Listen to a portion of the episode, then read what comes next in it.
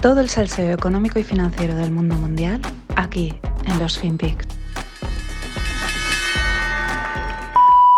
But do you think that central banks still have the power behind the stock market? I think that power is running its course. I like to say that we injected uh, cocaine and heroin into the system, and now we're maintaining it on Ritalin. How's that? You know how to. How do you come back to that one?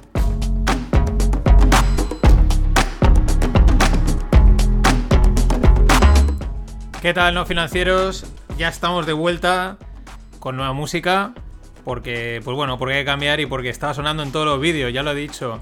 Y con nueva intro, vocecita guay. Y nada, aquí tenemos. ¿Este quién es? Este que habla que le dice que le mete cocaína a los mercados. Nada más y nada menos que Richard Fisher. Esto es un vídeo del 2016. Eh, Richard Fisher en ese momento trabajaba para Barclays, pero había sido presidente de la Fed de Dallas.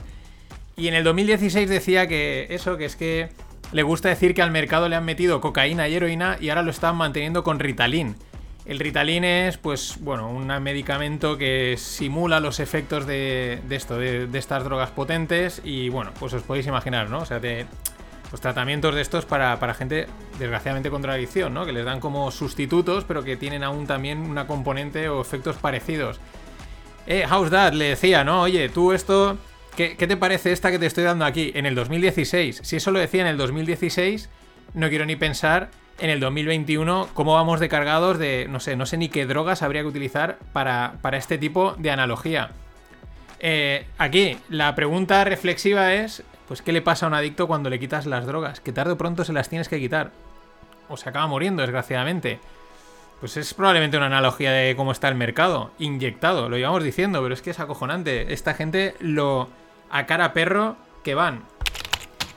Y hablando de magnates eh, corporativo-estatales, por así decirlo, ¿no? Eh, que es lo que podemos decir que es el capitalismo de amiguetes, pues Steve Mnuchin tiene ese apellido que siempre he dicho que es que como le falta la C para decir McNuchin, pero no la tiene, entonces Mnuchin, y es como raro, ¿no? Eh, bueno, era el ex secretario, ex ex secretario del Tesoro, eh, estuvo con Trump, y bueno, ha levantado una, un, ha levantado 2,5 billions para su fondo de private equity llamado Liberty Strategic Capital. Eh, private equity es para que diferenciarlo del venture capital. El venture capital, los VCs, son los que invierten en startups, compran participaciones de una empresa y entran en una startup. El private equity es el ya es lo mismo, o sea, eh, llega una empresa, le compran participaciones, pero son empresas ya mucho más consolidadas, ¿no? Eh, empresas que ya están muy desarrolladas, aún les queda crecimiento, pero no va a ser un super crecimiento exponencial ni cosas así, ¿no? Y esa es la diferencia entre un private equity y un venture capital, que los dos son fondos y a veces pueden liar. Bueno, pues el capitalismo de amiguetes. Este tío se ha levantado 2.500 millones de dólares para su fondo. La pregunta aquí es, ¿quién le mete pasta a esta gente? Y, o mejor dicho, los que le meten pasta, ¿para qué? Pues porque quieren participar del mangoneo. Dicen, oye, yo quiero que tú tires de tus contactos y me hagas ganar dinero fácil. El, la crítica que se le puede hacer al capitalismo es el capitalismo de amiguetes que realmente desincentiva a los verdaderos emprendedores, a la gente que se parte los cuernos para sacar adelante a los negocios y luego te aparecen los que son como el ejemplo ¿no? de, de empresarios y realmente es que son amigos de fulanito de menganito, les ha dado el contratito y a ir del cuento. Que quien pudiese, ¿no? Pero ahí está. Eh, otro detalle. Claro, decimos, ¿quién le ha dado? Pues bueno, en la propia noticia, que os la dejo en la newsletter, eh, eh, lo pone. Los fondos soberanos de patrimonio del Medio Este, incluyendo Arabia Saudí, entre los que les han dado dinero y luego pues gente familiar. O sea, imaginaros esto, mm, qué bien huele, ¿no? Qué maravilla. Tic, tic, tic, tic. No sé, voy a ir probando soniditos, pero este me mola, que es el del tecladito. Más cosas. Una demanda contra Facebook. Se presentó silenciosamente en agosto, en Delaware. Entre los acusados, pues está toda la plana mayor, la propia empresa en sí como entidad, pero luego, pues evidentemente, nuestro amigo Mark Zuckerberg, el CFO, ojo también, Peter Thiel, que es inversor en Facebook, la junta directiva de Palantir, o sea, es decir, toda la buena plana de, de, ejecutivos. ¿De qué se les acusa? Uno, de usar Facebook para proteger a Zuckerberg en el plano personal. O sea, se traspasaron líneas para proteger al, al creador, ¿no? Eh, les acusan también de insider trading, es decir, de información privilegiada. Nada más y nada menos, hombre. Esto es, esto es ya casi que te acusen de insider trading en este tipo de demanda, yo creo que casi es como, venga, mételo, porque seguro que han hecho algo sabiendo, sino que se lo digan a Nancy Pelosi. Y también les acusan de no cumplimiento de los criterios de gobernanza, que es un poco lo que estamos hablando. Al final, eh, esto hay que tenerlo en cuenta. Tú cuando eres dueño de tu propia empresa, que no cotiza, que no tiene más accionistas, hace lo que te da la gana, para eso eres el dueño. Pero cuando empiezas a tener accionistas, eh, consejo de administración, o si ya estás cotizando y ya eres pública, pues hay unas normas, hay unas reglas de gobernanza, de ética que hay que cumplir, ¿no? Y esto es otra de las eh, demandas que les meten. Y luego también documentos enviados por Zuckerberg para engañar al Congreso. O sea, la demanda es, como ponían en el tweet, que os lo dejo el hilo perfectamente también en, la newsletter, es una demanda silenciosa, de la que no se ha hablado mucho, pero tela. Eh, en la propia demanda vuelven a salir a la palestra los problemas de seguridad, hackeos de datos, en fin, todo el tema de Cambridge Analytica. Bueno, mi opinión de barra de bar, así rápida, sencilla, es que, bueno, las Big Techs, yo creo que el gobierno de Estados Unidos también las tiene enfiladas. ¿Por qué? Pues porque cada vez son más grandes, lo hemos dicho, mucho poder concentrado y creciente. Y a Facebook llevan ya sonando las castañas. Realmente la demanda no es del gobierno de los Estados Unidos, pero hay también alguna entidad pública por ahí, eh, particulares. Bueno, mm, esto al final son todo eh, balas de cañón eh, dispuestas a, minar, ¿no? A, pues eso, a debilitar la empresa. Ya digo, los chinos no tienen problema en romper la empresa que quieran. Dicen, mira, se acabó, somos una dictadura y tú esto lo tienes que partir entre los americanos, pues dentro de la democracia tienen que disimularlo un poco más. Y a mí tampoco me descuadra que ahora justo pues te salgan este tipo de, informaciones o noticias atentando contra, eso, contra Facebook. Que vamos, que seguro que Mark Zuckerberg tiene cara de buena tiene cara de, tío que no sabe cómo, no se entera de por dónde van las moscas, pero tonto no tiene un pelo.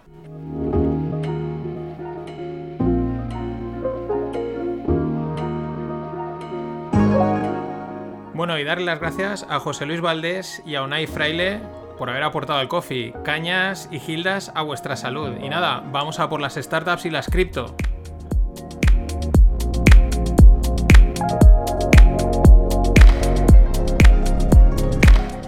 En el tema de startup me ha llamado la atención una ronda de 3,25 millones de libras para la primera app dedicada a la salud sexual masculina. Eh, disfunción eréctil, bueno, todo este tipo de cosas, que tampoco yo sé cuántas hay, eh, la verdad. Pero bueno, la aplicación se llama Moyo. Sí, sí, como el mono de Homer, Moyo.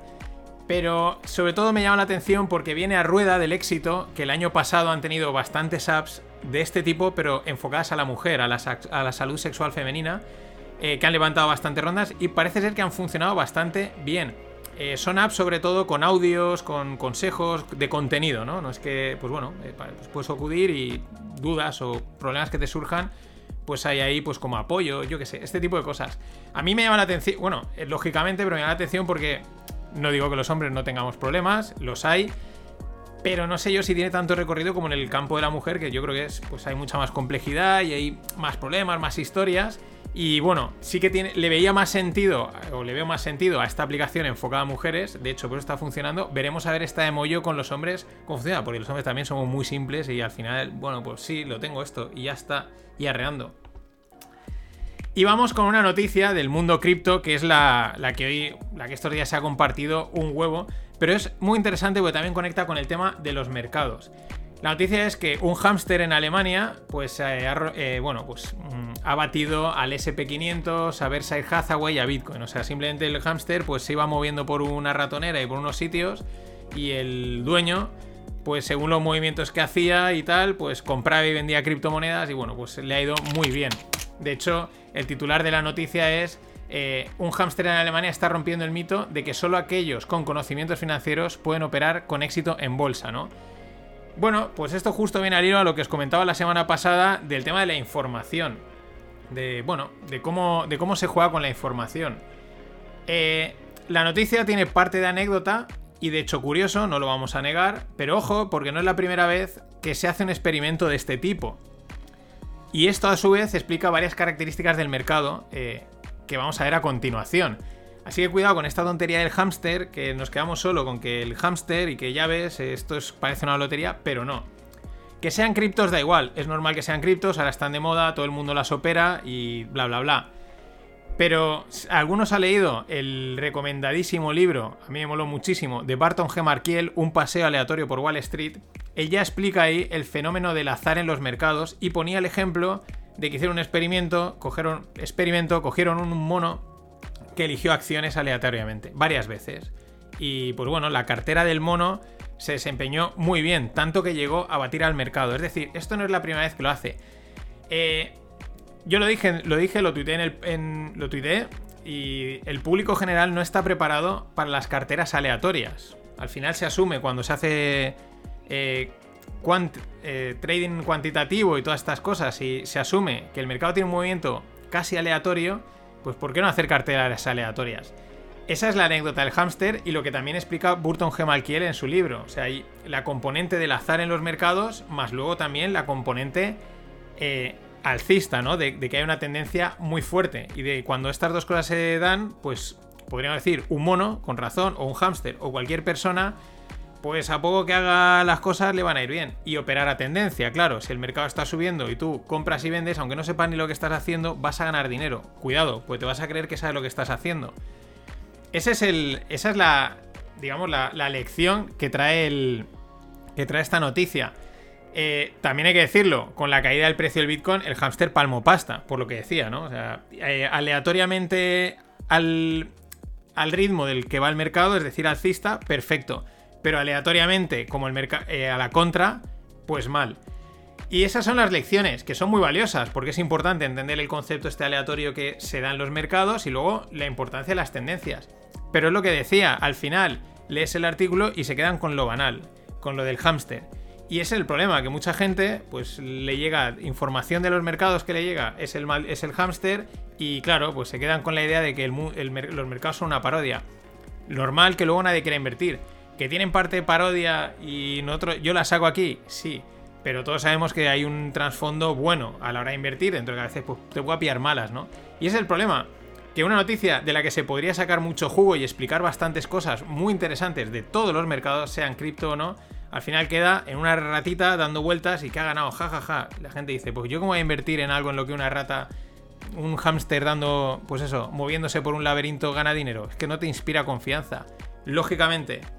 Bueno, esto han sido todos los FinPix por hoy. Gracias por estar ahí. Hasta mañana.